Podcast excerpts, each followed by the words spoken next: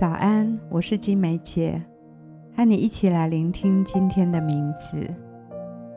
在受苦的地方，如何仍然能够持续的昌盛呢？神没有给我们一个像温室的成长环境，有时他给我们一个可以接受挑战和磨练的环境，好让我们可以锻炼品格、耐心。爱心和我们的信心，使我们的生命可以不断的长大成熟，不断的茁壮起来。让我们今天一起来聆听天父要告诉我们的话。他在说：“我的孩子，苦难不会击垮你，我要让苦难成为你的食物，成为你的养分。”使你在受苦的地方照常的兴盛，这是今天的名字，在受苦的地方昌盛。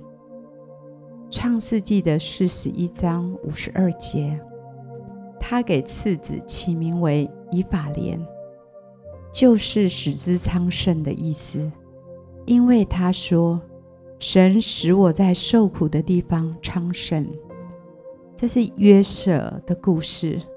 约瑟给他的第二个儿子起名叫以法莲，就是在受苦的地方，神依然是他照常的昌盛。约瑟的生命旅程，他的出生是备受期待的，他也是被父亲所宠爱的。他小的时候就做了一梦。这个梦带着先知性的应许，但他的人生并非一帆风顺。他被哥哥出卖，被背叛、诬告，下到监狱里，被遗忘。但是他在受苦的处境，有神的同在。他在那种困难的当中，蒙神的恩宠，所做的尽都顺利。这是一个很奇妙的对比，他的人生有一个美好的应许，但是过程当中并不顺利。可是，在那些不顺利的里面，神却应许他与他同在，让他照常的兴旺。也许我们的人生旅程跟约瑟一样，并非一帆风顺，有我们所要面对的困难。跟挑战，也许也会遇到背叛、被遗忘、被忽略这些困难的处境。但是我们有跟约瑟一样的应许，神说：“我与你同在，使你所做的尽都顺利。”神所允许的这一些挑战的环境、这些困境，为的是来磨练我们。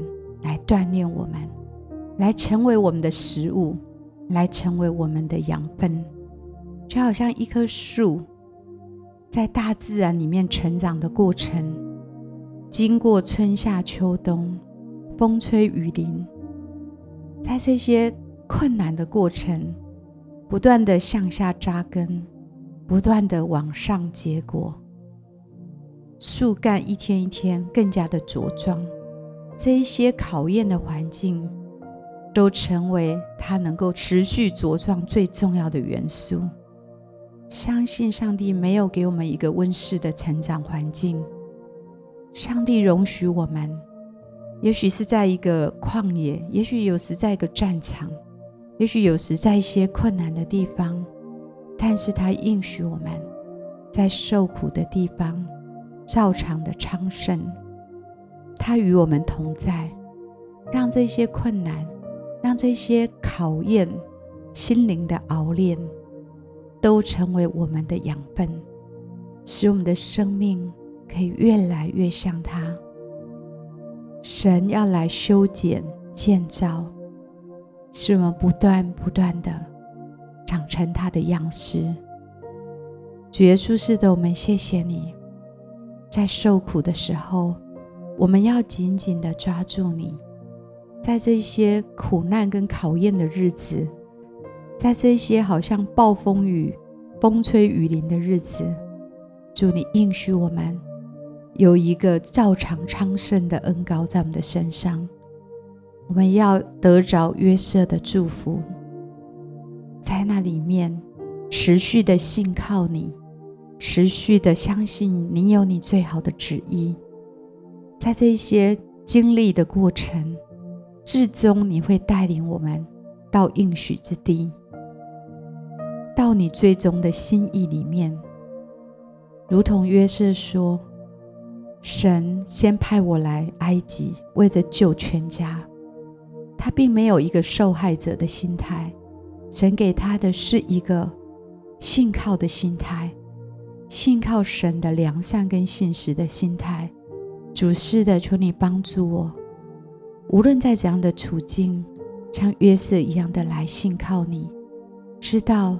这些不顺利的过程，藏着你的美意，藏着你最终的心意。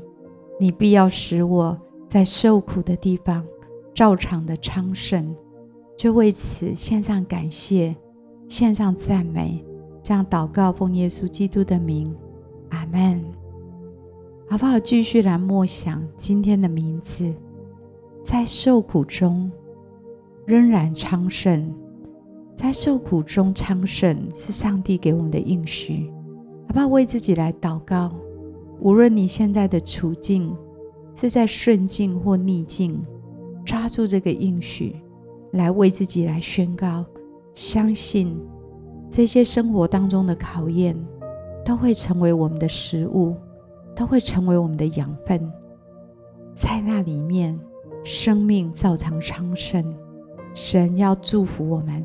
神要继续的在这些磨难的过程，把各样属灵的礼物、生命的礼物赐给我们，也要继续的为我们开出一条路来，让我们可以行走在其中，能够进到神对我们最终的心意里，为自己来祷告。